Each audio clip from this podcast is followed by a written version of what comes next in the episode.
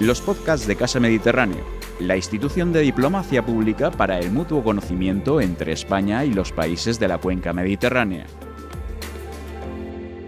Bienvenidos a los que estáis aquí, estudiantes de último curso de, periodismo, de las asignaturas de comunicación política y ética y, deontología profesional, a los profesores de también del grado y a toda la gente que nos está viendo a través del canal de YouTube de Casa Mediterráneo.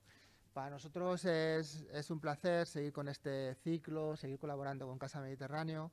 Eh, estamos cerrando un año pleno de charlas y de seminarios de muchísimo nivel. Eh, gracias, eh, entre otros, a vosotros, a los estudiantes que participáis y, y, enriquecéis estos eventos con, vuestras preguntas y con vuestra asistencia. Eh, y, bueno, hoy vamos a cerrar el, año en lo que se refiere a la colaboración con Casa Mediterráneo con una, con una visita pues eh, muy especial. Eh, yo, quiero agradecer, antes de que nuestra compañera Sonia Marco de, de, Casa Mediterráneo haga la presentación de nuestro invitado, quiero agradecer a Sandro Pozzi su excelente predisposición desde el momento en que se le planteó poder venir a compartir este rato con vosotros eh, y, bueno, pues eh, ya se ha hecho efectiva, está hoy con nosotros y, vamos a disfrutar, eh, vamos a disfrutar todos de, sus experiencias, de su manera de entender el periodismo, que yo lo había leído durante muchos años, no lo conocía personalmente y de luego me estoy encontrando, aunque me habían hablado muy bien de él, con una persona que es una apasionada del periodismo y que transmite muchísimo sobre la, muchísimo y bien sobre la profesión que todos vosotros queréis eh, desarrollar y a lo que queréis dedicar durante los próximos años. Por mi parte nada más, muchísimas gracias Sandro y Sonia, cuando quieras.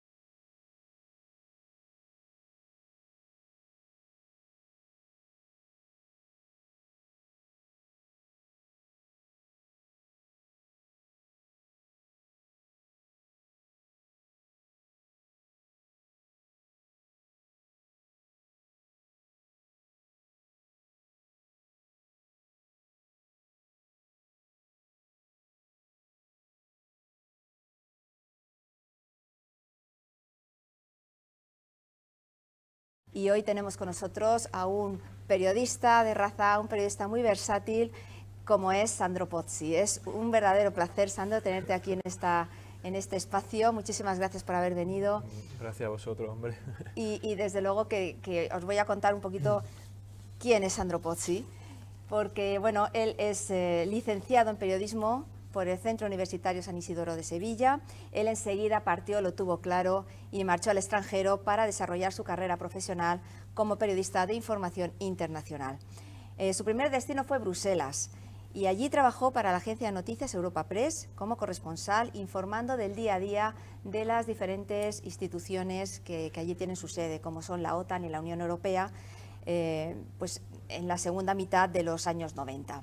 De agencia pasó a prensa escrita, ya que en el año 2000 comenzó a trabajar en el país desde el mismo destino hasta el año 2003, eh, fecha en la que decidió dar un paso más, cruzar el océano y asentarse en Nueva York, la capital financiera, donde siguió informando de la actualidad en el paraguas del Grupo Prisa. Durante este tiempo que estuvo en Bruselas, fue testigo e informó de importantes acontecimientos en nuestro continente, como fueron el ingreso de los países del antiguo bloque soviético en la OTAN, su incorporación, su, la gestación de su incorporación en la Unión Europea y, eh, como no, la segunda parte de las guerras de los Balcanes que se estaban desarrollando en ese momento en, en nuestro continente y un hecho que marcó un antes y un después, como fue la llegada del euro con el cambio de siglo. Como comentaba antes, en el año 2003 eh, comienza una nueva etapa de su vida profesional como corresponsal del país, la SER y el diario Negocio desde Nueva York. Allí eh, informa de lo que se gesta en los despachos de la ONU y que sin duda afecta al orden mundial. Hablamos de la guerra de Irak, la guerra de Afganistán, la guerra de Siria y otros importantes acontecimientos históricos que marcaron eh, sin duda vamos, la primera década de, este siglo, como fueron la llegada al poder de Barack Obama, el primer presidente negro de Estados Unidos, la posterior era Trump, la crisis financiera de 2008, y además otros acontecimientos que nos han cambiado la vida en los últimos 15 años, como fueron el lanzamiento del iPhone, la salida a, bolsa de Tesla y Facebook, el arranque de las redes sociales, o eh, otros acontecimientos como la devastación del huracán Sandy en Nueva York, el juicio del narcotraficante El Chapo y más recientemente, como no, la pandemia COVID-19. En 2020 termina su relación profesional con el grupo Prisa, comienza una nueva etapa como freelance, de la que desde luego que nos vas a hablar ahora, y eh, decides volver a España. Se asienta en su natal Sevilla y desde allí conjuga dos formas de hacer periodismo. Por una parte, desde los platós de La Sexta, como analista en Al Rojo Vivo, eh, y por otra, como periodista interpretando acontecimientos internacionales en clave local, para Canal Sur, Canal 7V Andalucía y o el diario La Información. Esta etapa, desde luego, que me parece, creo que muy bonita y muy interesante y que nos puede aportar muchísimo, porque el aterrizar desde una macrourbe como es Nueva York, volver a, tu ciudad natal, pero con ese bagaje que tienes detrás a nivel de, profesión y de experiencia y acoplarlo a, lo que es ahora mismo la información local, a mí me parece una de las experiencias más enriquecedoras y más interesantes de las que nos va a hablar ahora, desde luego. Eh, si te preguntas, Sandro, si te parece, Sandro, eh, podemos empezar con unas preguntitas de actualidad para, bueno, conocer también tu punto de vista, ya que te tenemos aquí y tenemos la suerte de, poder, de poder conocer tu opinión sobre diferentes acontecimientos que ahora mismo están ocurriendo, que van a ocurrir y que sin duda nos van a afectar, porque estamos terminando este 2021, comenzamos 2022 y comenzamos, si te pareces, en la Unión Europea, hablando de la Unión Europea, ya que pasa por un momento clave en su historia ahora mismo. Eh, con el Brexit ya consumado, eh, Angela Merkel se retira de la política y cede su testigo eh, como canciller alemana. recordamos a Angela Merkel ha estado los últimos 20 años dirigiendo los destinos de, Alemania, que además ha sido una de las claves, naciones claves para dirigir también los designios de la Unión Europea. ¿Cómo crees tú que, va a ser esta transición en Alemania y cómo va a afectar a la Unión Europea? Bueno, antes que nada, gracias por esta oportunidad. Es la primera vez que estoy delante de una clase, aunque siempre he tratado de ayudar a los estudiantes. Estoy un poco emocionado. Eh, cuando me han llamado estando en Nueva York, en Bruselas, siempre los he atendido, porque a mí me han ayudado. Entonces, eh, mm, hacia gente como Ramón Lobo, pues es mi forma de responder a su generosidad, ¿no? A Ramón Lobo lo conocí en Bruselas, cuando él iba a, a las guerras en África, Ruanda y todos estos desastres que este hombre ha cubierto. Entonces cogí el avión de Madrid a Bruselas porque Bruselas eh, operaba una aerolínea que se llamaba Sabena, que era la única que tenía conexiones directas con África. Entonces llegaba, nos lo llevábamos a cenar por ahí, se ponía hasta arriba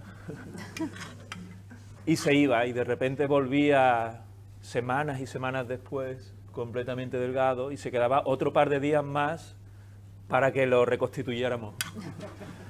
Entonces estar aquí sentado en su aula, a todo el mundo le dan premios, ¿no? Pero tener tu nombre en una aula de una universidad así es, la hostia, vamos. Entonces mm, estoy nervioso porque estoy donde Ramón, ¿no? Y, Ramón es otra estirpe de periodista. Yo soy un, periodista más de, pasillo en esa época, de la de Bruselas. Y es curioso porque Bruselas siempre está en un momento clave. es alucinante cómo una potencia como es Europa tiene siempre esta crisis de identidad. Eh, cuando yo llegué éramos 11 países a Bruselas, me fue justo después a Estados Unidos de que se pactara la nueva ampliación, porque si ya había fricciones, imaginaros a 27. Es como la ONU, ¿no? La ONU también tiene estas fricciones que crea, que las crea el hecho de que haya países diferentes, de regiones diferentes, culturas diferentes. Eso lo enriquece mucho, pero hace, hace que el entendimiento, la labor de entendimiento sea mucho mayor. Y yo creo que eso es un poco lo que falla, que todos vemos los intereses nacionales, vemos nuestros propios intereses individuales y eso hace que las fricciones sean muy fuertes porque vamos como parcheando, ¿no? En vez de seguir un camino común y todos ir por ese camino, los políticos lo que hacen es resolver las cosas como se van presentando. Y, y Europa siempre han tirado para adelante tres países, que son Reino Unido, a su manera, creando un montón de distorsiones y en cierta medida yo creo que es hasta bueno que se haya ido, Francia y Alemania. Y siempre vamos a tener esa, ese motor con Francia y Alemania. En el momento en el que se va Merkel de, deja la Cancillería alemana, ella es una persona con muchísimo carisma, de las que permite crear este camino a seguir, eh, la atención se centra esencialmente en dos países, ¿no? que son Francia e Italia. Pero Francia es la grandeur, ¿no? Eh, todo se resuelve con la grandeza de Francia. Entonces vamos a ver ahora una dinámica bastante curiosa entre Francia y Alemania, porque en el fondo Francia es muy nacionalista, aunque tenga este espíritu europeo. Y, y cuando veis cómo presenta la situación ahora, pues presenta la situación de, Europa, pero de una perspectiva muy nacionalista en el fondo. También por la situación interna de Francia. Y Alemania también tira de la máquina europea, pero también lo hace mucho priorizando primero lo suyo.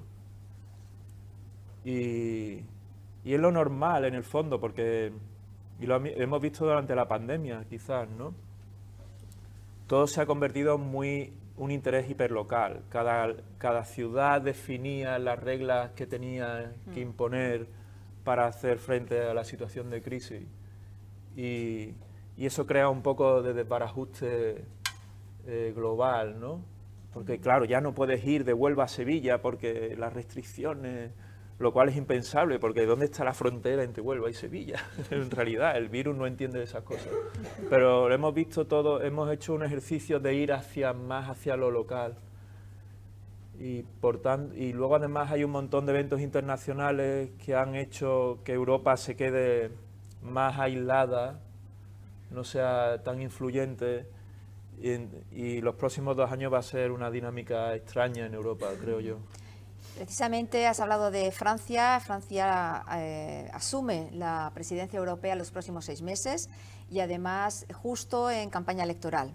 Emmanuel Macron eh, bueno, ha comentado y ha anunciado ya sus planes que va a pasar por un mayor control de las fronteras y con un proyecto europeo muy, digamos, eh, buscando la unidad y, el renacimiento de, de, la unidad europea, de ese espíritu de los primeros 90, con el lema Renacimiento, Poder y Pertenencia. ¿Esto tú crees que, bueno, mm, habrá un cambio, digamos, un giro en cuanto al foco de la Unión Europea más hacia el sur, más hacia el Mediterráneo? A mí lo que más me llamó la atención de, de la presentación el otro día de la presidencia de, de Francia es el logo, parece un logo de Estados Unidos. Bueno, estamos muy en la época del marketing y de los logos. Alucinante, la UE y con las estrellas en blanco como la bandera americana. Y luego el lema es por un nuevo modelo europeo. Eh, me chirría ahí una cosa, que es que coincide con las presidenciales francesas. Entonces, evidentemente, Macron no va, seguramente, bueno, ya lo ha dicho, va a esperar hasta el último minuto para ver si, se presenta a las presidenciales, que seguramente lo hará, conociendo al personaje. Y, bueno, eh, evidentemente le va a venir muy bien la presidencia europea para su campaña. Y en cierto modo es curioso, ¿no? Cómo son las casualidades de la historia, porque hacía un montón de años que, no sé, a lo mejor digo una barbaridad, pero yo creo que desde que me fui de, a Estados Unidos, ellos no han sido presidencia. Hubo, eh, hubo presidencia en el 95, que España, Francia, Italia. Y yo me. Claro. Y creo que desde entonces ya no, no, le había tocado. Hacía 23 años. Sí, sí, ya hacía tiempo, sí. Por lo tanto, es una casualidad que le haya tocado en la presidencia, ¿no? Sí, justo cuando se ha ido Merkel, en fin, es todo como muy... o sea que, y además que le toca por rotación, o sea que no es que sea algo que haya dicho, oye, que como yo tengo elecciones que me toque este a mí, ¿no? Entonces, para que veáis también las casualidades de la historia, ¿no? Cómo suceden las cosas. Y lo que decías del Mediterráneo, yo siempre que cuando estaba en Bruselas siempre decía que me identificaba más con un turco que con un sueco. Y me identifico más con un marroquí que con un británico. Sus culturas son diferentes, la forma de ver la familia, la sociedad son completamente distintas. Sin embargo, el Mediterráneo debería ser nuestro, nuestra zona común, pero también nuestra zona de tensión. Exacto. Fíjate la inmigración. Eh, Macron está hablando de barreras. Exacto. Y está hablando de barreras porque tiene el conflicto este con Francia, con Inglaterra del control de las mafias de inmigrantes, ¿no? Pero la inmigración, combinada con el cambio climático, va a ser un problema enorme de seguridad para Europa. Y esa frontera sur eh, hay que cuidarla muy bien. Y la mejor manera de cuidarla es cuidando a tus vecinos. Por lo tanto, lo lógico sería que se reforzara más la relación con, con el sur. la gente va a tener necesidad de subir hacia Europa y seguramente nosotros dentro de unos siglos tendremos necesidad de subir hacia el norte de Europa porque nos veremos en una situación de sequía. Mm, bueno, yo, yo vengo de Sevilla y tenemos unos problemas de agua brutales, ¿no? Entonces, seguramente nos encontraremos en la misma situación. Nosotros no, porque no viviremos, ¿no? Pero nuestras generaciones sí que se encontrarán en una situación similar a la que se encuentran los del sur, de, el sur del Mediterráneo. Entonces ahí lo que hay que tener es voluntad política, ver cómo trazar lazos para, resolver determinados problemas económicos que hace que la gente venga a buscar refugio a Europa. Y, y a la vista de lo que sucedió en Siria y de lo que va y de la que se avecina con Afganistán, de los refugiados, mm, no tengo muchas esperanzas en esto que se llama la solidaridad europea en cuestiones de inmigración, la verdad. Eh, bueno, mm, dejando ya Europa, no dejándola del todo, pero contextualizándola, digamos, en el orden mundial que, se está gestando tras la llegada de Biden a Estados Unidos y, digamos, su alianza con la eh, bueno, con, el Reino Unido recién salido de, la Unión Europea, eh, se ha situado el foco, digamos, mediático internacional eh, del orden mundial en el Pacífico, con esta nueva, digamos, guerra fría tecnológica entre Estados Unidos y China, con Australia como aliado. ¿En qué posición queda precisamente el viejo continente? Bueno, todo este proceso siempre se ha hablado de un triángulo que formaba Europa con Estados Unidos y América Latina. Perfecto, además es que está perfectamente cuadrado el triángulo. Sin embargo, con Obama ese triángulo cambia hacia el otro lado y se va al Pacífico. Es curioso porque todo el mundo tiene esta idea de que Obama era la hostia de presidente, ¿no? Y, y si pudierais haber votado en aquel año, le hubierais votado todos los que estáis aquí. Bueno, pues Obama pasó el primero de Europa. Y eso no se dice. Su interés fue Asia, Asia, Asia, Asia. Después llegó Trump y bueno, y creó esta distorsión ¿no? de la guerra con Asia. Sin embargo, ya con Obama, con China, ya con Obama había un interés en aislar a China, que era reforzando la relación con los demás países asiáticos. Y ahora con Biden, lo único que está haciendo Biden es seguir las mismas políticas que se están llevando a cabo en Estados Unidos y que están aprobadas por el Congreso desde hace 4, 4, 16 años. Por lo tanto, no tengáis la esperanza de que con Biden las cosas van a ser diferentes. La única diferencia es la retórica. Lo único que cambia entre Trump y Obama y Biden es que en el mismo contexto económico, político, social, medioambiental, global, lo que cambia es el discurso. Ahora le llaman el relato, que no sé qué es un relato, pero bueno, es una mala traducción del inglés, pero no utilizáis la palabra relato, poner el discurso o lo que os dé la gana, pero no relato. Eh, y es eso, ¿no? Al final Estados Unidos está compitiendo en el mundo, antes su competidor en Europa, ahora es China. Y también tendrán que llegar a entenderse en algunas cosas, porque, porque son potencias, potencias nucleares, que se enfrentan a los mismos problemas de inmigración, de problemas tecnológicos, problemas con el cambio climático. Pero bueno, siempre como periodistas tendemos a contar dónde están los puntos de tensión, de roce, y, pero esa es la realidad. Ahora las potencias son China y Estados Unidos, y ahí es donde se va el mundo. Europa, lamentablemente, como tiene sus fricciones internas, pues no puede ser un actor.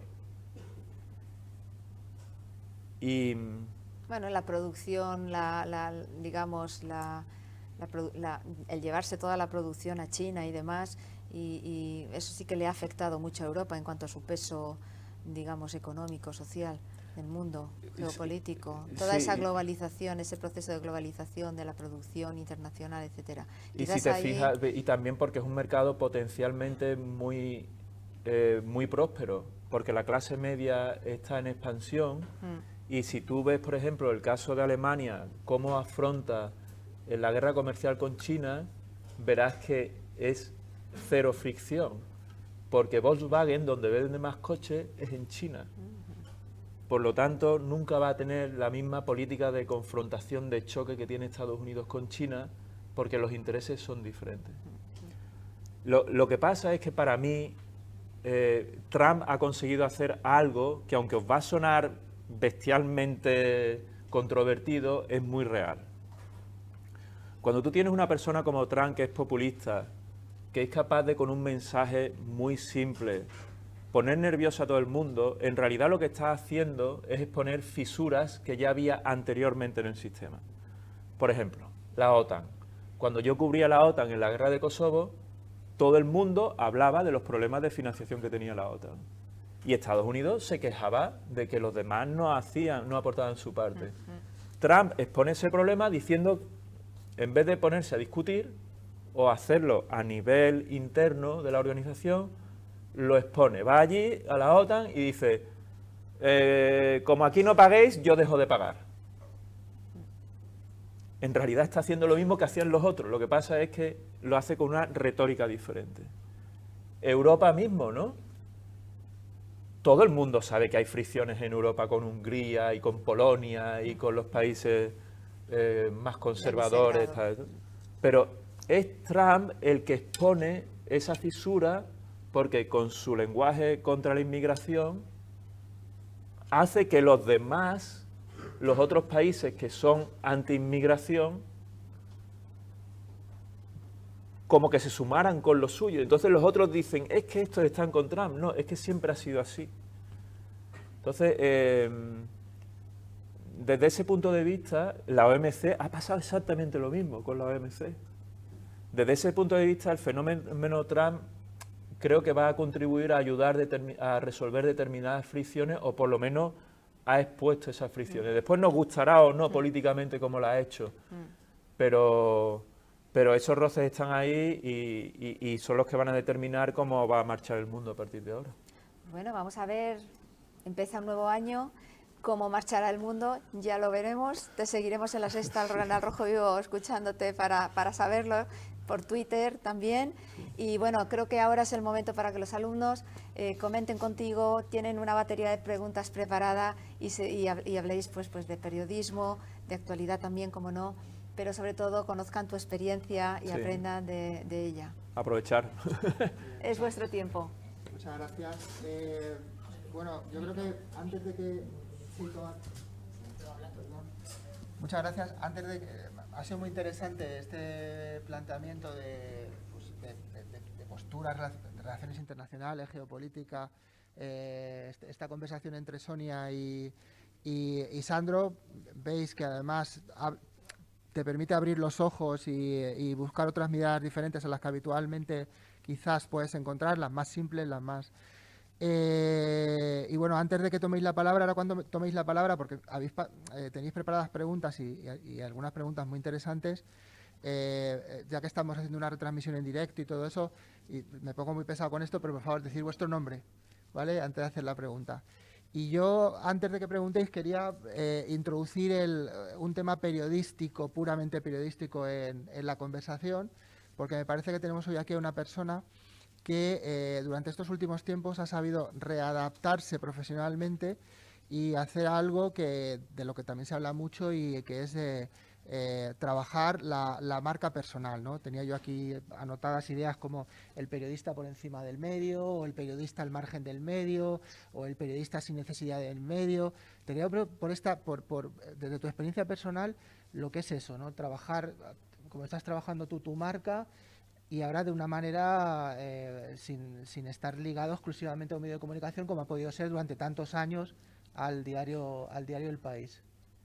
Bueno, yo, yo le debo todo al país, evidentemente. Bueno, le debo todo a mucha gente. Le debo todo a una chica que se llama Merche, que cuando estaba en Bruselas me vio en una cabina de teléfono, pues estaba intentando alquilar un apartamento y como yo no sabía francés ni nada y en esa época no había teléfonos móviles, me dice, oye, vente a mi casa y te ayudo a buscar el apartamento. Bueno, pues si esa chica no me hubiera ayudado en medio de una calle de Bruselas a un desconocido, pues a lo mejor no estaría aquí porque no habría encontrado ese apartamento y hubiera cogido el coche de vuelta a Sevilla. Em, pero claro, el país es lo que... Y gente como Xavi Vidal Folk o mi colega Nacho Fariza en Economía o Cérvulo, eh, es gente que... el medio que a mí me ha permitido contar a un público global, bestial en español. En Bruselas era muy, es muy influyente la cabecera, pero en Estados Unidos no la conoce nadie. Pero a mí me, sirvió de plataforma y mis compañeros de, en, la redacción ayudaron, contribuyeron a que mis piezas fueran, mm, se leyeran mejor, estuvieran mejor posicionadas para que la gente las viera. Y cuando decidí dejar el periódico por cuestiones laborales, puramente laborales, nada de...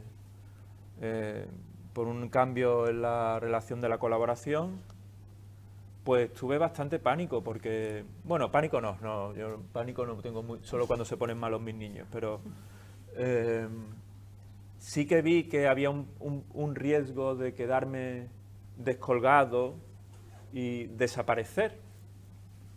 Entonces me concentré mucho en Twitter pero no con la intención de crear una marca, porque yo creo que la marca me la creó el país. El hecho de que tú me leyeras, ya de alguna manera era conocido sin yo saberlo.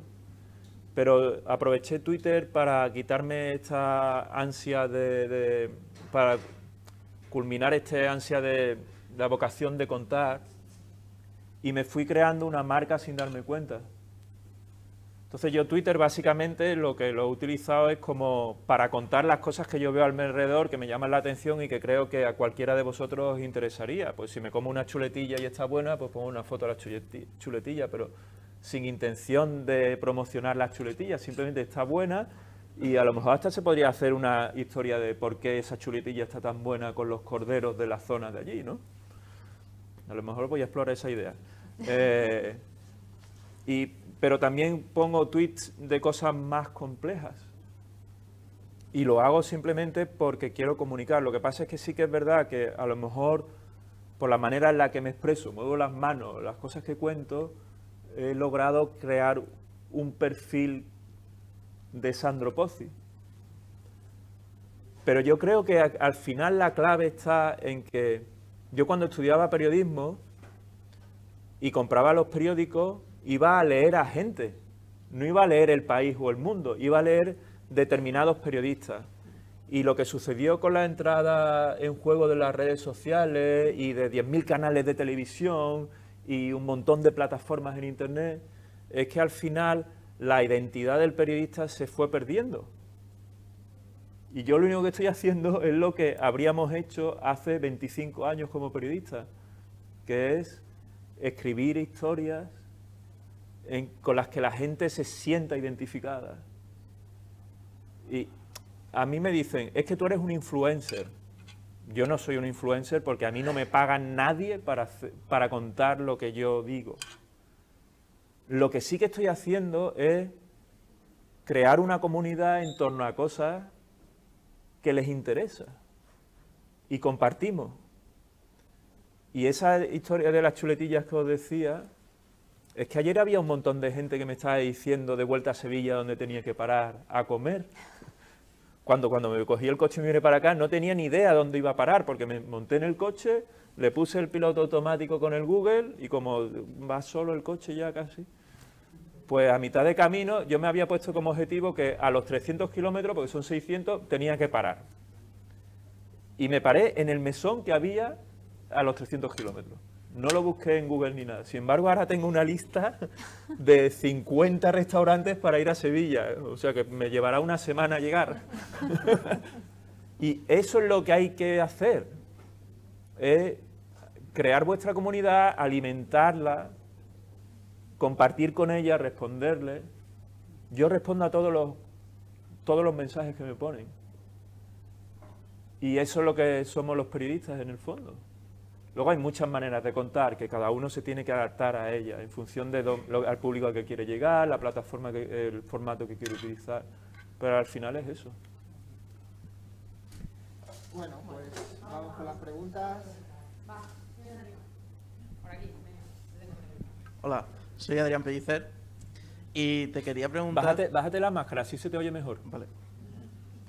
Eh, soy Adrián Pellicer y te quería preguntar eh, ¿cuáles son las principales diferencias y similitudes que ves tú entre los medios en Estados Unidos y aquí en España o en Europa? Porque, por ejemplo, yo a Ana Rosa la vería muy cómoda sentada en el, en el sofá de, Fox and Friends. A ver, eh, hay, hay, hay muchos mitos hacia los medios americanos, ¿vale?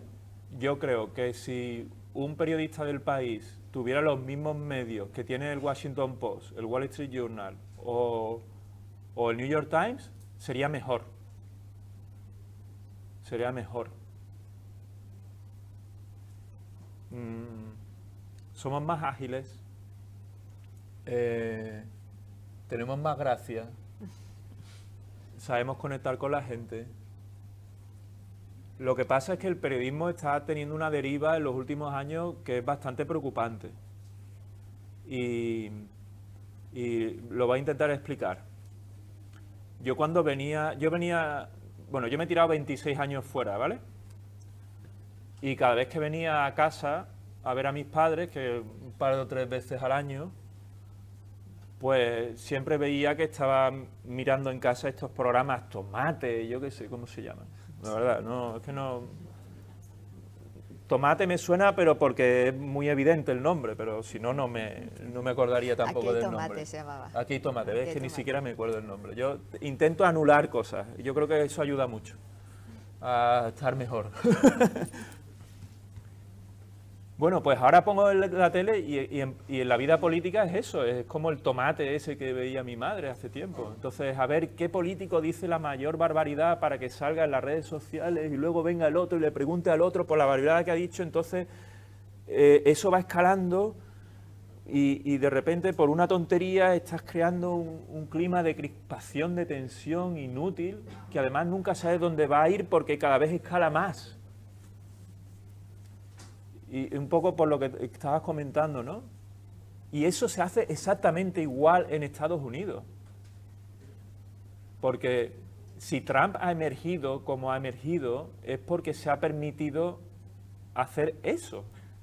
Y periodismo no es seguir a un tío con la alcachofa y preguntarle qué opina. Es más una cuestión de, de ir a la calle. Yo esta mañana lo primero que he hecho al levantarme ha sido ir al mercado de Alicante. Y he preguntado al pescadero que cómo iba el día y hoy le había entrado más pescado y me decía los precios y la verdad es que los precios estaban... Entonces ahí ya te tienes que preguntar, pero claro, en Navidad entonces la gente compra y entonces le dice, bueno, ¿y en enero qué va a pasar? Pues en enero veremos, ¿no? pero de momento hoy los cangrejos están vivos y tal, y se los llevarán, ¿vale? Pues el mercado te da muchísimas más historias que le interesa a tu familia, a tus vecinos, que lo que tenga que decir Ayuso sobre las fiestas de Navidad en el PP. Y eso lo tenéis en el mercado de vuestra ciudad o de vuestro pueblo. Entonces, el periodismo no es eso. No es ir detrás de un político a preguntarle cuál es su reacción sobre lo que ha dicho el día anterior alguien, de lo que ha dicho el anterior el otro y que ha salido por un audio en el WhatsApp que se ha filtrado. No sé, tenéis esa oportunidad de, de dar ese paso atrás. Y, y, sobre todo no hacer un periodismo por el clic, porque yo el otro día puse una historia del Betty que ha tenido 750.000 impressions. Cualquier historia que pongo de un político no llega a las 8.000, que son muchas, ¿eh? Yo conozco gente que está pagando a, a tuiteros para, para 8.000 impressions. O sea, imaginar el dineral que hubiera sacado con 750.000. Pero lo puedo hasta mirar de cómo va ahora. Y la de, y la de las, las costillitas llevará 80.000, que no está mal, ¿eh? Y os digo una cosa, no he ganado ni un seguidor, pero mi comunidad está activa. Y está activa con algo que es de su día a día. Unas chuletitas de cordero. Os estoy exagerando un poco, ¿vale? Pero las chuletitas de cordero y el viaje a la, al, al mercado esta mañana te puede contar historias sobre la inflación y qué es lo que va a pasar con vosotros chavales no habéis vivido eh, un periodo de, inflación, de, inflación en la economía, no habéis visto tipos de interés altos, no sabéis lo que cuesta pagarse una hipoteca al 5,5%, hmm. no sabéis qué sacrificios hay que tomar para hacer frente a esa inflación o a ese incremento de la hipoteca. Y, alguien os los tiene que contar, eso lo tienen que contar en las secciones de economía. Es decir, el, cambio climático, sí, está muy bien salir a la calle y, gritar y decir que no sé qué, no sé cuánto, pero ¿cuántos, cuántos iPads tenéis o cuántos iPhones tenéis? ¿Cuántas PlayStation y tabletas y tal enchufadas en vuestra casa? A lo mejor podríais desenchufarlas, pero nadie os dice cómo podéis eh, resolver ese problema pero sí que os bombardean que si el precio de la luz es culpa de Sánchez eh, y no sé qué, no, el precio de la luz es culpa de cada uno cómo gestiona su casa. Pero nadie, porque los políticos no te lo van a decir, oye, desenchufa el iPad, cojones, que estás consumiendo electricidad, que no hace falta que tengas el enchufe metido. Eh, de nuevo, estoy exagerando, es para que veáis qué es lo que podéis contar a vuestro público, qué es relevante para ellos, y esa es la función del periodismo independientemente si eres un youtuber, un tío que escribe para el país o un tuitero. Si me enrollo, me cortáis. Creo que respondes muchas cosas a la vez. Muchas incógnitas, despejas.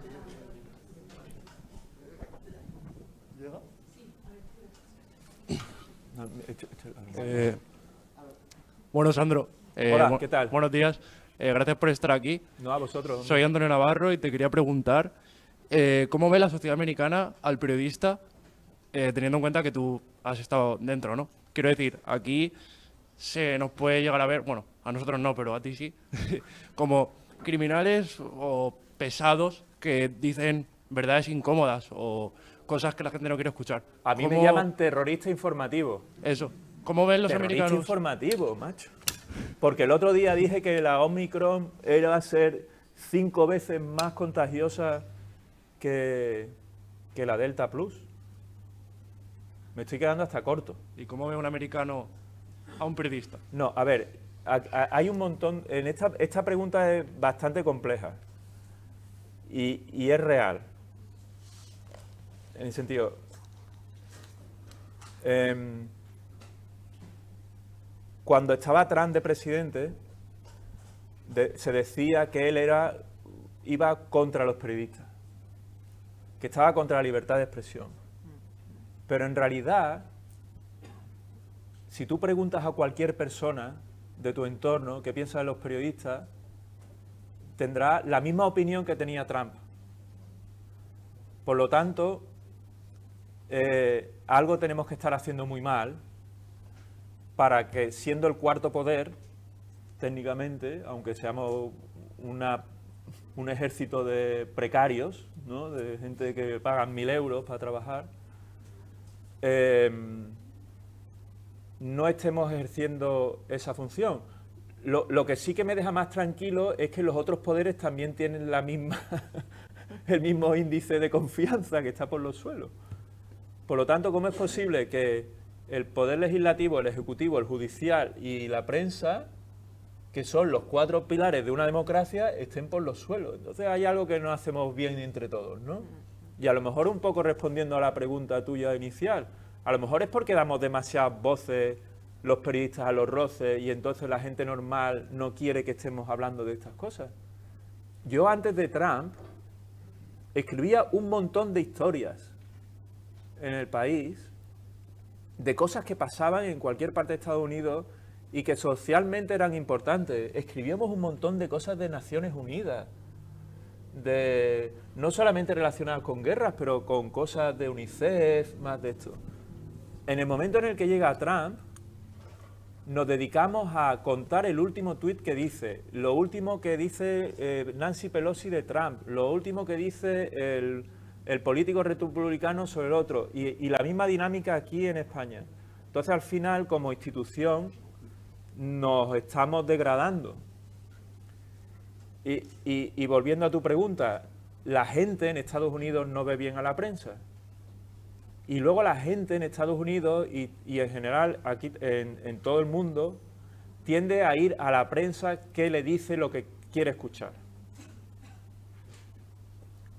Yo, a mí es difícil encasillarme con, con mis tweets porque si tengo que meterme con Biden me voy a meter con él y si me parece que hace algo bien, pues voy a decir que hace bien.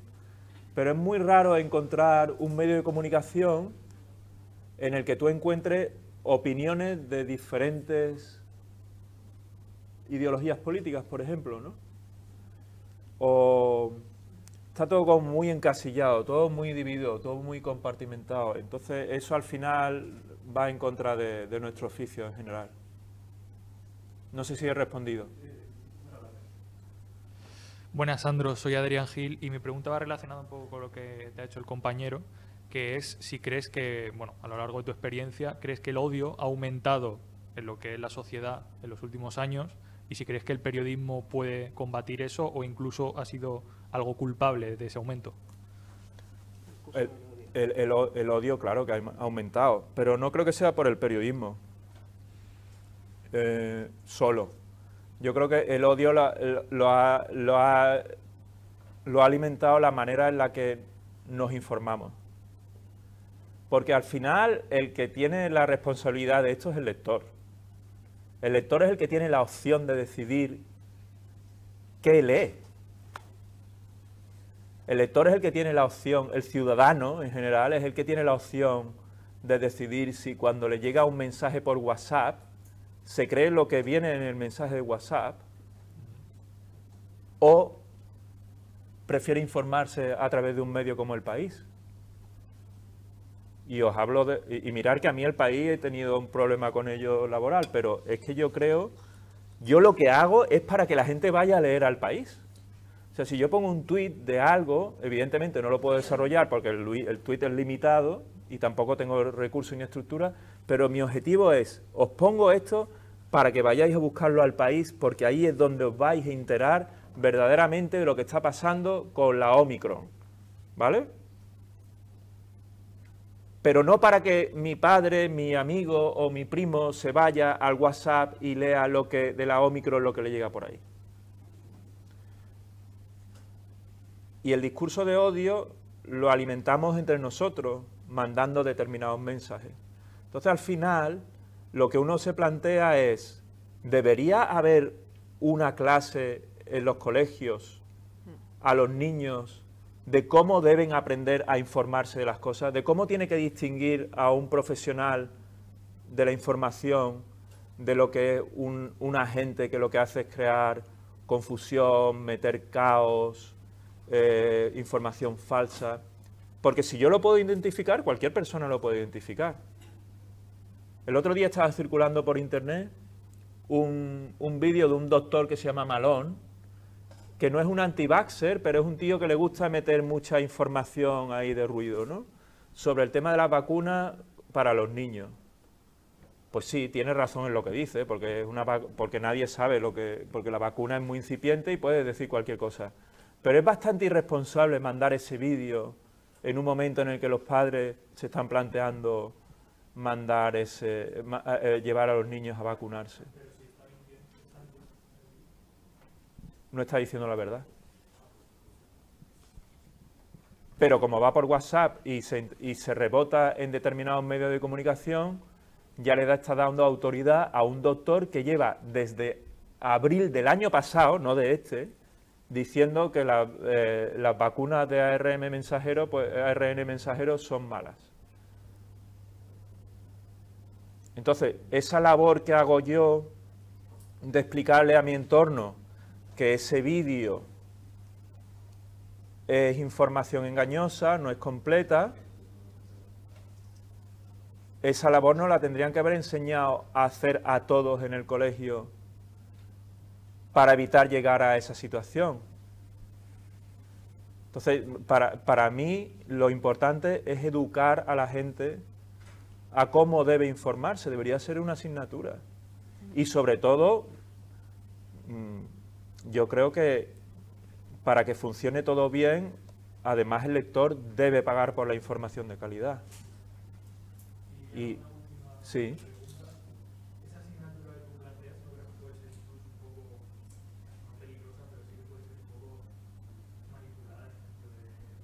Bueno, y la historia también se manipula, ¿no? Las matemáticas también. Bueno, las matemáticas, bueno, sí, habrá algún que lo manipula también. Pero todo es manipulable, pero, pero lo que pasa es que tú tienes, en un sistema democrático como el nuestro, tienes que tener fe en la institución que te va educativa. a educativa y tiene que haber profesionales debidamente elegidos para, para que te para que te para que lleven esa clase, evidentemente. Yo podría daros aquí una clase de cómo cargaros a un troll en dos minutos, ¿eh? A mí me trolean todo el tiempo. Por chorradas, ¿no? Y, luego al final, eso también se puede enseñar, cómo, cómo un chaval no tiene que deprimirse porque en Twitter le están bombardeando con mensajes negativos. Eso se puede enseñar, yo os puedo enseñar a hacerlo. De hecho, se lo voy a proponer a los de la Universidad de Huesca, hacer un, workshop de, de cómo anular a los trolls.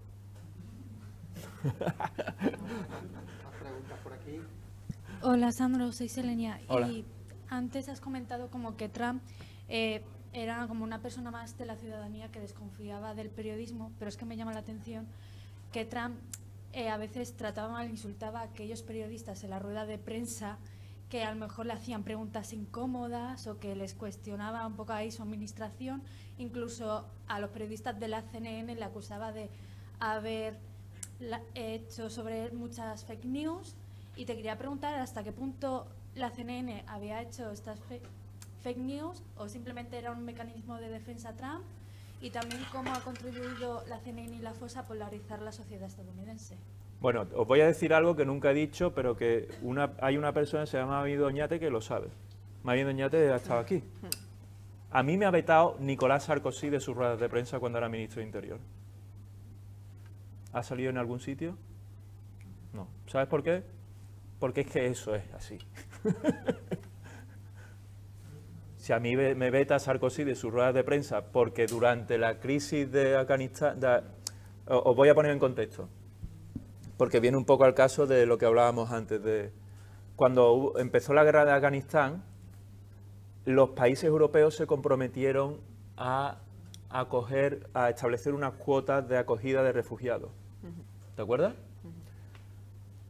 Y llega un momento cuando a los tres meses de la guerra, que deciden que la guerra ya ha pasado. ya hemos bombardeado lo suficiente, ya no hemos cargado a los talibanes es momento de que los refugiados vuelvan a casa. Y entonces le digo a Sarkozy, bueno, pero esto no... ¿Quién le dice a usted que esta gente puede volver de una manera segura? ¿Y usted quién es? No sé qué. Empieza a meterse conmigo. Y, llegaron los de la delegación y me dijeron, no, a partir de ahora tú ya no vienes más a las ruedas de prensa de Sarkozy. pues vale, pues ya no voy más. Seguir contando lo que os dé la gana, ¿no? Francia ha estado mandando a refugiados afganos hasta dos días antes de la caída de, de Kabul esta última vez. Entonces, el, trabajo del periodista es estar en una manifestación. Y si te pegan un porrazo, como me han pegado a mí y me han encarcelado, porque pensaban que era un manifestante, pues te vas a la cárcel y sales y te las apañas para salir. Es, es parte de tu trabajo. Tienes la opción de estar atrás del todo, mirándole desde lejos, o estar en el meollo. Tienes la opción como periodista de ser un periodista que pincha o seguir todo desde fuera sin involucrarte. Todos os gustará Ibai Llano, seguramente, ¿no? No le he visto ni una vez hacer una pregunta incómoda a la gente que entrevista. Es una, es una manera de hacer periodismo también. Y, y, es un tío magnífico, es un genio. Pero no, a lo mejor no hace el tipo de periodismo que hace determinados periodistas. Lo que yo no creo es en el, en el periodista víctima. Es decir, si a mí me arrestan porque estoy en el sitio equivocado, no voy a hacer un escándalo como hace la CNN cada vez que le pasa algo a un periodista suyo. eso forma parte del trabajo de periodista. ¿Tú crees que Ramón Lobo se ponía a llorar cuando le pasaban las, las balas por la oreja, cuando iba a cubrir alguna guerra o se quejaba de que no tenía dinero para comer, no tenía un sitio para comprar comida cuando va a un conflicto. Este hombre ha, arriesgado su pellejo por contaros las cosas. La CNN era un medio alucinante, hasta que empezó a abandonar la información que daba sobre cosas que pasaban en el mundo y se dedicó a hacer política contra Donald Trump y contra los republicanos. ¿Tú crees que hay alguien ahora mismo que esté llorando porque Chris Cuomo lo hayan tenido que despedir de la CNN? Yo veía el programa de Chris Cuomo porque era periodista y tenía que verlo. Pero si hubiera sido un individuo normal, no lo habría visto porque me parecía repugnante. Y era tan repugnante como lo que hace Carson en Fox News. Lo que pasa es que vosotros no veis Fox News. Yo veía un montón de Fox News. De hecho, era el canal que veía, porque quería entender cómo pensaban los otros. ¿Tú crees que la CNN es mucho mejor que Fox News? No lo sé, por eso pregunto. Te aseguro que no. Hace basura ahora mismo. Mucha desinformación, por lo que me quieres decir. No, no, eh, el periodismo que hace no es de calidad. Es sesgado, es partidista. Los periodistas son, se sienten víctimas o protagonistas de cualquier cosa. Nosotros estamos para escuchar a la gente. No estamos para decirle a la gente lo que tiene que hacer. Estamos para escuchar sus inquietudes y, y para yo, yo mira, de las cinco W estas que os enseñan en periodismo, que yo ya lo decía, me entrevistaban en la radio y decía que yo de lo que me enseñaron en periodismo no me acuerdo de nada. Y solo me acuerdo de una W. Why. W-H-Y. Why. ¿Por qué? Si tú respondes al porqué de las cosas y te preguntas por qué y escuchas a la gente ¿Por qué eh, en el mercado preguntas por qué el precio de, la merluza es cinco veces mayor? Entonces Manolo, el de la mercadería, te dirá, ¿por qué tal? Y te meterá un rollo ahí de por qué sube el pescado. Y entonces la señora de al lado dirá, cinco veces la merluza. Después no, cinco veces, será un 30% más. Pero bueno, ya ahí nuestra labor es, al responder al guay, es entender qué es lo que hay detrás del guay. Y si respondes al why de una manera veraz y verífica, la palabra truth, tendrá la confianza de la audiencia. Y ahí voy a la pregunta que hacía Adrián, y eh, eran dos Adrianes, ¿no? No, eso. Al final es la confianza del público, es la, la confianza que tiene el público a la hora de tú responder el guay de una manera veraz. Si la CNN no hace eso, está haciendo basura. Y cualquier medio, ¿eh? Y yo también, si no lo hago, claro.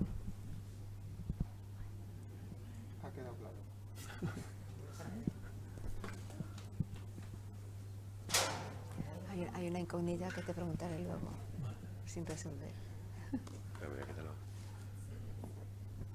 Soy muy sincero, ¿eh? o sea que si me paso, hay, hay cosas que rebajarlas después un poco. La CNN evidentemente no hace basura, pero, pero hay cosas que son basura. Bueno, hola Sandro, primero muchas gracias por venir. Soy Borja Aquiles y quería preguntarte sobre el futuro de la OTAN, si ha perdido su razón de ser y también por parte de la Unión Europea que qué posibilidades hay de que exista un eh, ejército europeo y si esto podría eh, suponer que la soberanía de la misma Unión Europea aumentara. Bueno, hay una, hay una, hay una fuerza ya de la Unión Europea, el Frontex. El Frontex, sí. ¿Vale? Que por ejemplo se está que está movilizándose ahora por todo el tema de los inmigrantes en el Canal de la Mancha. Ahora, ¿qué efectivos tiene? evidentemente no pueden invadir Irak. Entonces, ¿cómo, cómo ves la fuerza europea? Eh, pues es una fuerza más de mm, defensiva que atacante, limitada, de contener determinadas crisis eventuales, esporádicas que emergen. Es decir, si tienes en la frontera sur una ola migratoria, pues el fronte se puede movilizar con activos de los países pero de ahí a que sea una defensa europea, esto yo lo llevo escuchando desde que tengo 10 años. Seguiremos así, porque la defensa es una cosa tan soberana de cada país que no vas a renunciar a ella. Lo que tú puedes hacer es, tener organismos como el de la OTAN, que lo que hace es coordinar los efectivos que tienes a disposición de cada país para un objetivo común. En el caso de la OTAN, puedes intervenir en un área muy determinada del mundo. Que luego eso se ha ido expandiendo un poquito, ¿no? Sobre el futuro de la OTAN, pues dependerá de lo que quiera hacer Estados Unidos, porque al final Estados Unidos es el que... Mira, os tiene que quedar claro una cosa, os guste o no, Estados Unidos es la mayor potencia militar del mundo, pero no en el sentido de la cantidad de cosas que tiene, sino es que si hay un huracán, los primeros que van al tifón eh, o, al huracán o al terremoto, los primeros que aparecen son ellos. Porque tienen los efectivos desplegados por todo el mundo y sobre todo tienen a una persona que es el comandante en jefe, que es el presidente de los Estados Unidos, que decide él solo llevar el portaaviones para allá. Eso Europa nunca lo va a poder hacer. Europa siempre va a llegar tarde. Por eso mismo que tú dices, que le falta, falta una autoridad de defensa europea. Que diga, oye, tenemos estos aviones, mm, ha habido una crisis humanitaria en el Congo, vamos a desplegar allí para que lleven allí comida porque hay una sequía bestial y no sé, me estoy imaginando algo así sobre la marcha, ¿vale? Estados Unidos eso lo puede hacer, porque además tiene un presupuesto de billones de dólares para eso, ¿no? Entonces, Em, en ese sentido, la OTAN siempre va a estar a expensa de lo que haga Estados Unidos. Sí, pero sin embargo has dicho que desde Obama ha cambiado el estar más cerca de la Unión Europea para estar más cerca de la zona del Pacífico. ya, lo que pasa es que eh, Estados Unidos nunca puede dejar descubierto el flanco este de, de, Europa. Y lo estás viendo ahora, por ejemplo, con el tema de Ucrania.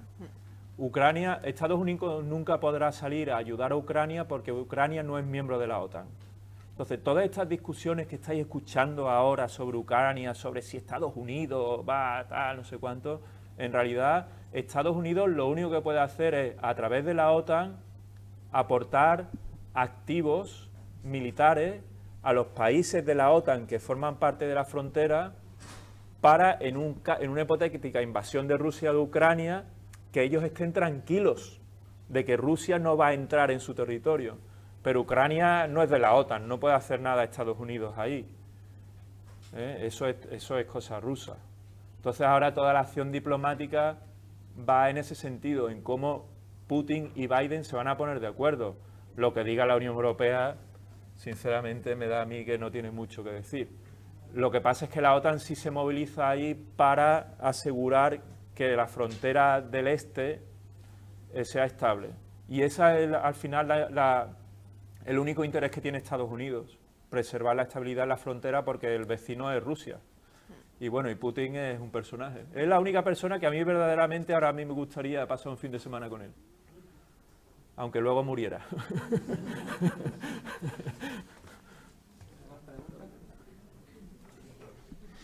Hola Sandro, muchas gracias por venir. Eh, soy Rafa. Eh, bueno, en base a toda la, digamos, todas las reflexiones que has hecho respecto al tema de la información y tu amplia experiencia, quisiera saber, en base a tus principios también, cuál sería la estructura ideal de la información en el futuro para ti. Uh. Es que depende mucho de, de qué formato quieras utilizar. A ver, en los medios convencionales, por lo menos en donde te mueves más. Los, eh, medios convencionales están todo el rato experimentando. Por ejemplo, eh, es difícil verlo, ¿eh? pero si, vais a cualquier, a la home en, el portal, no en el móvil, ¿eh? en el portal de cualquier página de un gran medio de comunicación, veréis que la estructura es siempre muy parecida. Tiene información de última hora relevante, después tienen opinión por aquí, y luego empiezan a poner temas, más temas del día, y luego abajo del todo es la parte donde experimentan. Entonces tienen unos productos raros ahí de información, ¿no? Ves vídeos, ves historias diferentes. Entonces yo creo que nadie en este momento es capaz de saber por dónde tiene que tirar. Y Em, porque puedes hacer información a través de TikTok, ¿vale? Pero no sé hasta qué punto la gente verdaderamente busca TikTok para informarse. Yo, he visto durante los meses anteriores a venirme a Sevilla que el Washington Post estuvo eh, experimentando mucho con TikTok, pero no tenía mucha atracción y no creo que fuera tampoco por un problema de, del soporte que usaban.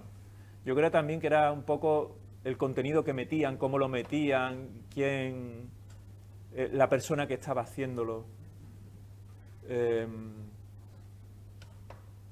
al, final, y esto José, José Luis lo sabe, cuando hacíamos los periódicos impresos, porque no había internet, era una cuestión de apostar y todos los días estábamos apostando qué contenido metías en el periódico, en qué página ibas a ponerlo y dentro de esa página cuál iba a llevar fotos y cuál iba a estar estructurada a cuatro columnas y cuál a media columna. Y luego si te equivocabas, al día siguiente rectificabas y hacías la historia de media columna, la hacías más grande y no te importaba. Pero ahora mismo es todo súper rápido, ¿no? Tiene que ir ya, tiene que salir en internet y, se vuelve la, información muy efímera, desaparecen las historias. Por ejemplo, de Afganistán, nadie habla ya de Afganistán. y ahora hay cientos de niños que se están muriendo de hambre en Afganistán. Sin embargo, en cuanto llegaron los aviones, venga, vámonos a por otra historia. Pues vamos a hablar de la frontera polaca con Bielorrusia. ¿Cuánto tiempo estuvimos hablando? Dos semanas. Dos semanas. ¿Alguien está hablando de la frontera polaca con Bielorrusia? Pues verás este verano cómo va a estar la frontera polaca con Bielorrusia. No va a haber 2.000, va a haber 300.000. Esto es una exageración. Pero es para que tú veas cómo... Entonces, cuando la dinámica informativa es tan rápida, es difícil también entender qué plataforma vas a utilizar en el futuro, ¿no? No, llevo micrófono, pero simplemente apuntarte. El año pasado, creo que lo, lo he comentado, un compañero vuestro de la promoción anterior hizo un TFG, trabajo fin de grado para acabar la carrera, sobre lo que has comentado, sobre la estrategia del Washington Post en TikTok. Ah, claro, y no, no ha ido a ningún lado. Es, curioso lo que has comentado porque cuando estudiábamos eh, había una serie de, términos teóricos como era la agenda setting, la espiral del silencio, que quizás sería interesante analizar esa espiral del silencio ahora en este contexto actual de, los medios, de la cantidad de, información que, se genera a través de, las plataformas, de los medios, nuevos medios digitales y esa espiral que se ha vuelto mucho más rápida, ¿no? Fijaros, fijaros en una cosa, eh, poneros cada uno en vuestro día, ¿vale? Estáis viendo 5.000 golpes de información diferentes todos los días. Un Twitter, un mensaje, un SMS, eh, vuestra madre que os llama para comer, eh, las noticias que vais en televisión, cada vez que ponéis Netflix, 5.000. Son entre 3.000 y 6.000 en función de la, de la edad de la persona. O sea que una persona mayor está consumiendo 30.000 golpes de información. Hay 3.000 golpes de información al día. Es una saturación bestial. O sea, no, sé cómo no nos volvemos locos, ¿no? Y además mucha de esa información es repetitiva. Muchos de esos golpes es la misma historia contada 30 veces a través de diferentes soportes, canales o diferentes tweets o SMS, ¿no? o WhatsApps. Y, luego el tiempo que tenemos es el mismo. Son 24 horas. Tenemos que dormir, tenemos que comer, tenemos que ir al baño. Algunos utilizaremos el teléfono cuando estamos en el baño, otros no. Eh, estáis estudiando, estáis trabajando. Entonces, el tiempo que os queda para ocio lo, utilizáis para estar continuamente informados, jugando a la tableta o, o, la PlayStation. Yo soy el primero que juega con la PlayStation horas. Sin embargo, no tenemos 10 minutos para estar tranquilos y callados y pensando en aburrirnos. Y yo eso se lo digo a mis niños, ¿no? Porque están continuamente arriba, abajo, Y entonces cuando no tienen nada que hacer, eh, vamos en el coche y en el coche yo le tengo prohibido los juegos, una hora de coche y dice, es que nos aburrimos. Digo, pues piensa cómo vas a desaburrirte. No, es que yo quiero el Brawl Stars y no sé qué. No, quédate ahí, piensa, quédate tranquilo, que también se está bien, que no pasa nada por no hacer nada. No pasa nada por ir al baño y estar sentado tranquilo sin el teléfono. Y a lo mejor en esos 10 minutos se os ocurre una historia fantástica para escribir. Dice, hostia, pues ahora que me doy cuenta, esto de las costillas que me he comido ahí en el mesón este, pues voy a hacer una llamada a los de ahí porque, para preguntarles por qué. Y entonces te dirán que la Sierra de Segura son las mejores corderos que hay en España. Y entonces empieza y tienes una historia cojonuda, ¿no? Eh, esto desde el punto de vista periodístico, ¿vale? Desde el punto de vista como persona, las grandes invenciones surgen del aburrimiento. Si estás continuamente enfocado, atento en las cosas, no tienes tiempo para pensar y reflexionar y dar un paso atrás y decir, ¿verdaderamente estamos haciendo esto correctamente? Una reflexión genérica. Tenemos las tres últimas preguntas. Eh, buenas, gracias por venir. Mi nombre es Andrea Cánovas. Eh, me gustaría preguntarte sobre el futuro de la televisión, eh, la rama periodística televisiva. Si crees que vamos a terminar pagando por nuevas plataformas y la tele, por ejemplo, va a quedar en un segundo plano y no, no va a haber tanta gente viéndola. Bueno, ya tienen problemas. En Estados Unidos y aquí en España. En Estados Unidos los últimos datos que he visto dan una caída de la audiencia del 50% en la CNN, que preguntabas por ella. 50%, ha caído a la mitad en un año. Es bestial, ¿eh? Si lo pensáis. Por lo tanto, cuando pasa el interés de Trump de ir a la CNN a buscar el público lo que dice Chris Cuomo sobre Donald Trump o, Don Lemon, esos programas en los de Chris Cuomo estaba perdiendo un 70% de audiencia, 70%. De 10 tíos se le han ido 3, hay 7, se le han quedado 3. Seguramente le han echado también por eso, ¿eh? ¿eh? pero es que eso se replica por todos lados. Claro, si tú tienes a un, a un tío como Nanísimo, como Domenech, que te hace un tweet cojonudo, ¿para qué te vas a ir a la tele? Y hablo de Nano porque lo conozco y además es de aquí de Alicante. De Alcoy. De Alcoy. Con lo cual es un paisano vuestro. Bueno, algunos no soy de aquí, pero, pero bueno, es de aquí. Eh, claro que la, la mira, fíjate una cosa, lo, y lo hablábamos el otro día en el máster. Hay tantas posibilidades de hacer contenido gracias a las nuevas tecnologías. Yo voy todo el día con esto. Yo voy todo el día con esto encima. Esto es un trípode que lo tengo hecho para mí, que pongo aquí el teléfono para retransmitir y aquí pongo un teléfono donde veo los mensajes que me van enviando, ¿no? Y esto lo puedo ir adaptando para diferentes cosas, porque si le quito esto, tal. Y yo voy siempre con esto y con esta y una mochilita donde tengo mis cables y mis cosas. Y esto te lo digo porque la tecnología me permite a mí ser una unidad móvil. Y si ahora hubiera, imaginaros que estamos en Texas y de repente entra uno y, se lía a tiros. ¿Eh? Bueno, pues yo ya podría entrar en directo en, cinco, en dos minutos.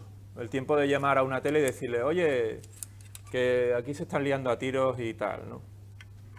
Entonces me podría colocar en cualquier sitio, en cualquier esquina y retransmitir en el tiempo que tardas en conectarte con Skype. Y que ellos te dan, hacen la prueba de sonido. Eh, eso lo he hecho yo en Estados Unidos con la sexta. Te llaman en cinco minutos, oye, que cuando lo del Capitolio. Fueron literalmente cinco minutos lo que tardamos en hacer la conexión. Televisión Española tardó tres horas. O sea, yo el Día de Reyes estaba solo en la tele, hablando del asalto al Capitolio, porque era el Día de Reyes, era difícil conectarse, había que cambiar la programación. Sin embargo, la sexta tiene esa agilidad, ¿no? De que, de que, pero eso es un poco como es Antonio García Ferrera. Entonces, coge y apareces ahí. Bueno, pues Nanísimo puede hacer exactamente lo mismo y llegar a 300.000 personas desde su casa o desde donde esté con una cosa así. Entonces, el gran reto de, los medios tradicionales, la televisión, la prensa, es competir con gente como Nanísimo, pero también competir por la atención frente a Netflix, porque tú, entre la CNN y, el calamar, ¿cuál te pones a ver? Pues seguramente el calamar. ¿No? Por lo tanto, eh, lo que te dice, eh, un poco respondiendo a la historia, a lo que comentabas antes, al final te vas a lo del calamar porque la CNN no te aporta nada. Por eso yo decía lo de basura. No lo decía como insulto hacia el medio de comunicación y hacia los profesionales, sino hacia el producto que se hace. Y, eso, eso, contra eso es contra lo que competimos. Y, eso es lo que vosotros tenéis que intentar ver hacia dónde queréis ir. Porque periodismo fuera de la redacción se puede hacer. Ya es cuestión vuestra de, qué, es lo que queréis, dónde os sentís cómodos. Yo esto de la tele lo estoy haciendo por primera vez a los 50 años. Tengo 50 tacos y he aprendido a hacerlo en dos minutos. Bueno, en dos minutos no, en un año, pero pero si lo ha aprendido con 50 años, cualquiera de vosotros puede aprender otro tipo de plataforma que veis. Yo creo que no hay que encajonarse en trabajar en el país o trabajar en la CNN. Tenéis que ver la manera de, de ver cómo podéis encontrar la mejor manera de transmitir lo que queréis contar. Y no tener miedo, ir a los sitios, preguntarle a Manolo por el pescado, y a lo mejor no te da historia, pero a lo mejor sí. Y, eso, no sé, si yo he tenido 670.000 personas con un tweet, vosotros también podéis hacerlo, porque no, no es muy diferente mi tweet al vuestro. ¿eh? Es cuestión de dar el, de saber lo que tenéis que contar. Las dos últimas. Eh, bueno, muchas gracias por venir. Eh, mi nombre es Zaira Y yéndonos un poco más al tema de la pandemia, eh, ¿crees que, la actitud de Trump, que negó eh, los riesgos del COVID, ha provocado las protestas de los ciudadanos contra el confinamiento? Bueno, yo creo que la pandemia no hay que echarle la culpa a nadie, a ningún político. Primero porque es una pandemia y no se puede controlar.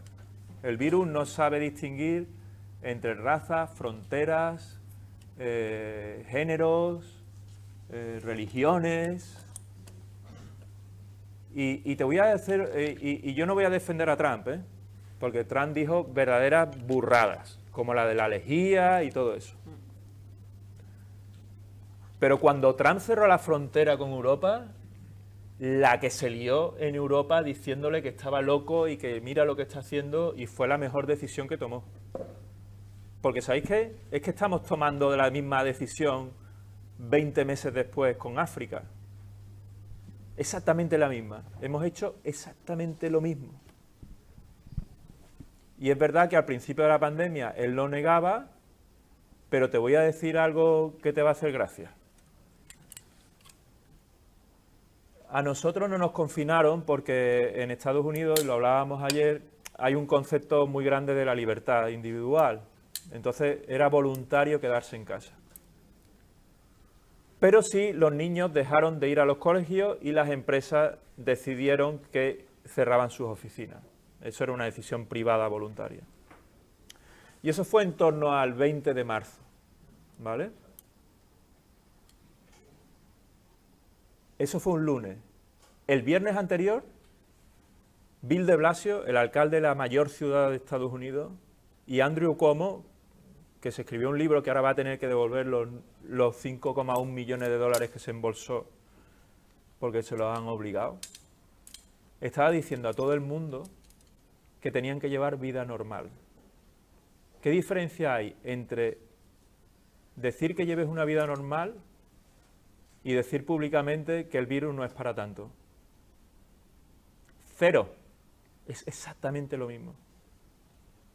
Es exactamente lo mismo. Entonces, mi, consejo es que no veáis las cosas en función de una ideología o de si alguien os cae bien o mal. Fijaros en más cosas que pasan a vuestro alrededor. Porque en realidad, si Nueva York se convirtió en la ciudad que tuvo mayor número de muertos en todo el mundo, fue porque Bill de Blasio y Andrew Cuomo no hicieron lo que tuvieron que hacer en febrero, ni siquiera el 18 de marzo. ¿A que eso no lo habéis leído en ningún lado aquí? Vale. Y eso es verídico. Había protestas de gente en la ciudad de Nueva York, en el Bronx, en Harlem, de gente que trabajaba en, los centros para mayores diciendo que se estaban muriendo los mayores a un ritmo bestial. Andrew Cuomo manipuló los datos de las muertes de mayores porque como ese año había elecciones, lo conveniente era decir que todo era culpa de Trump. Cuando en realidad la sanidad, y también aquí en España, es competencia local y de los estados. El gobierno federal lo único que hace es administrar. Que luego tienes a un líder en Estados Unidos que es un impresentable, que dice barbaridades y eso, sí. Pero la competencia de regular en ese momento lo que iba a pasar en Nueva York era del gobernador y del alcalde. Y esa es la labor del periodista, contar todo. Luego dirás, mm, y es una antivacuna. Pues, pues, no creo que fueran antivacunas Donald Trump, porque tenemos vacunas todos. Y si las tenemos es porque él decidió que esa era la mejor salida. Que después había una intención política. Te aseguro que el 90% había intención política de sacar adelante la vacuna. Pero yo creo que las cosas hay que reconocerlas en su justa medida y no dejarse llevar por la ideología que uno tiene o si Trump es un imbécil. Yo he estado con Trump tres veces, a solas en su despacho. antes de ser presidente de los Estados Unidos. Y una de ellas ha sido la única vez que me he levantado y me he ido de un sitio. ¿eh? Fíjate qué ojo tengo, ¿eh? que luego acabó de siendo presidente de los Estados Unidos. Y me levanté porque el tío estaba construyendo en esa etapa el, el Trump Soho, que es un rascacielos en la parte de Soho y tenía, él tenía una idea que la estaba teniendo, que la puso en práctica en el Hotel Plaza, que lo conoceréis, el, hotel este de, Solo en Casa 2, que es que básicamente tú compras un apartamento, pero solo lo puedes usar seis meses al año. Y es un apartamento, eh, eh, básicamente lo que haces es, tú lo utilizas seis meses, es decir, tres meses, tres meses, un mes cada mes, o sea, un mes sí, un mes no, eso, solo seis meses. Y los otros seis meses se alquila, se utiliza como hotel. Y eso está pensado, estaba pensado para un público extranjero, es decir, gente con pasta que eh, no vive en Nueva York, pero que lo va a usar para ir, y entonces cuando no lo usan, pues él lo gestiona y se lleva un poco de dinero de ese alquiler, se reparten el alquiler. Y el tío lo que quería era captar a gente de aquí de España, futbolistas, jugadores de golf y cosas de eso. Y yo le digo, oye, mira, si tú quieres poner publicidad, si tú quieres hacer publicidad de esto, llama a mi periódico y págala. Yo no te voy a, me voy a poner a contar aquí tu milonga. Porque además no creía en el proyecto, me parecía que, era, que para los españoles no funcionaba. Bueno, ah, eh, ese, ese rascacielos quebró.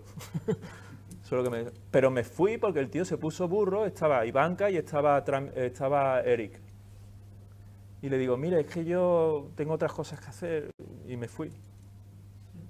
Y no escribí ni una línea de ese Trump Soho. Y estoy muy orgulloso de no haberlo hecho, ¿eh? porque me parecía que era un fraude como muchas otras cosas que hacía él, ¿no? Pero por eso no voy a dejar de reconocer determinadas cosas. ¿Eh? y conociendo al personaje. Lo, de esto de Trump no lo he dicho para fardar, es simplemente para que veáis que también muchas veces tenemos esa, esa, esa como periodistas tenemos esa opción de decir a las cosas no. A mí, a mí hay una de, una de las cosas que más me repatea son las presentaciones del iPhone, os lo aseguro. Porque todo el mundo va allí, estás viendo cómo te presentan el producto, te venden la milonga 30 veces, que si la cámara, que si no sé qué, que si no le, entra agua. ¿Y? Pongo un anuncio. Pongo un anuncio. El primer iPhone sí, porque el primer iPhone era una revolución, pero ya las siguientes versiones pongo un anuncio y ese anuncio nos permitirá estar permitirá, nos permitirá seguir financiando el periodismo, en vez de hacer reportajes gratuitos comerciales del iPhone. ¿no? Yo soy muy contrario a eso. Y eso es una decisión ¿eh? del medio de comunicación y del periodista. Pero como da clics... Vamos a ir acabando ya. si te parece la última pregunta. Eh, bueno, yo soy Tomás Fernández y bueno, quería seguir el hilo de ella de, que ha dicho sobre Trump, un poco preguntarte sobre los apodos que le ponía al COVID de virus chino, gripe china. Mi mujer es coreana, o sea que eh, ya te diré. Influyendo, mm, promoviéndose un poco el racismo y influyendo a parte de la población estadounidense. Y si crees que, o sea, ¿cómo, ¿por qué crees que utiliza esos términos? Y si crees que realmente era racismo o era una estrategia contra China, como es un rival, o sea, como rival directo que es. Eh, te lo voy a poner de una manera que es la que utilizo para explicarle a mis hijos el racismo. La ignorancia es igual de mala que ser racista. Trump es un ignorante. Es un tío que es rico, multimillonario, que sabe construir rascacielos, pero es un ignorante, no lee, no se preparaba las reuniones de la presidencia. Y cuando hace el comentario de China, evidentemente es un comentario racista, pero es desde la ignorancia. Y esos comentarios del virus chino seguramente también se hicieron en Europa antes de que lo hiciera Trump, porque yo los he escuchado. Y, mis niños son medio... Mi mujer es coreana y mis niños son medio asiáticos. Y yo lo que le explico a mis niños es que la tolerancia va en, dos, en, dos, direcciones, ¿no? Está en la, en la dirección de no decir a alguien algo que le pueda ofender, pero para ellos el reto es saber identificar cuando alguien lo está diciendo porque es un racista o porque es un mal chiste. Y eso le ayudará a no ofenderse.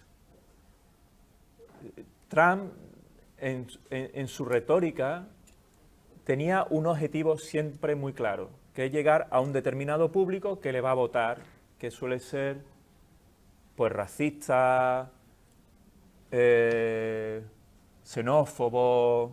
y mil millones de cosas más. Pero la fuerza de Trump, y no lo digo en plan positivo, sino lo que le hace ganar a Trump, es que siempre utiliza un doble lenguaje. Lo hace de tal manera que aun siendo racista no lo es. Porque el virus era chino. Todo el mundo al principio de la crisis decía, es que el virus viene de China. Y cualquier persona, antes de que Trump hiciera ese, ese chiste, cuando yo iba con mi mujer por la calle, la miraba mal. Porque como es asiática, la identificaba con esto. Pero también te voy a decir una cosa. El racismo hacia los asiáticos siempre ha existido en Estados Unidos. Siempre, siempre, siempre. Pregúntale a mi mujer lo que le pasaba en el instituto, cuando ella tenía 14 años o 15 años. Pregúntale a mi suegra lo que le pasaba en su tienda. Pregúntale a cualquier asiático en Nueva York cómo están segregados en guetos, en Flushing o en otros sitios. La diferencia es que el racismo hacia los asiáticos no estaba reconocido como tal, porque tenemos prejuicios. Los asiáticos son las Tiger Moms, que se preocupan por los niños estén siempre estudiando. Eh, son unos perfeccionistas. Eh, si pones una película, es el malo, el asiático es el malo, es el que tal, no sé cuánto. Y esos son prejuicios que están ahí. Son clichés que se van alimentando. Que cuando llega el momento de la crisis, que es lo que hablamos antes, te expone las fracturas. Entonces, cuando Clint, ahí, cuando mi hijo se llama Clint, perdón, pues ya me estaba, me estaba enfadando, entonces era que estaba riñendo a Clint. Hay muchas veces que cuando me enfado digo su nombre. lo que sucede es que, como hablábamos antes de lo de la Unión Europea y de la OTAN con Trump, cuando él hace el comentario racista sobre los chinos y los asiáticos, en realidad está exponiendo una cuestión racial que está ahí en la sociedad americana desde hace mucho tiempo. Sin embargo, nunca verán las movilizaciones que ha habido en defensa de los asiáticos como la hay hacia la comunidad negra. Entonces, eso es, una tarea pendiente. Yo creo que también sucede aquí, pero bueno. Pues a mi hija, a mi mujer la llaman China en el mercado de las setas, ¿eh? Cuidado, ¿eh? Oiga, la China, oye tú, la China. O sea, eso es racismo, eso es ignorancia.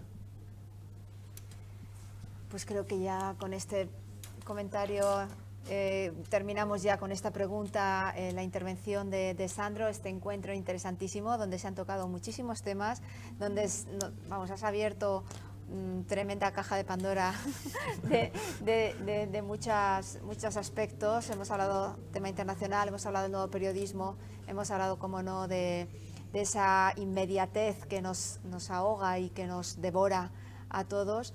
Y sobre todo también un tema muy interesante me ha parecido es el, el, tema de la educación de las nuevas generaciones, por estar bien informadas, por informarse, por saber diferenciar las fake news de, de la realidad y, y cómo no, eh, en, temas importantes también como la pandemia, donde, donde creo que este tipo de informaciones ha hecho y está haciendo mucho daño.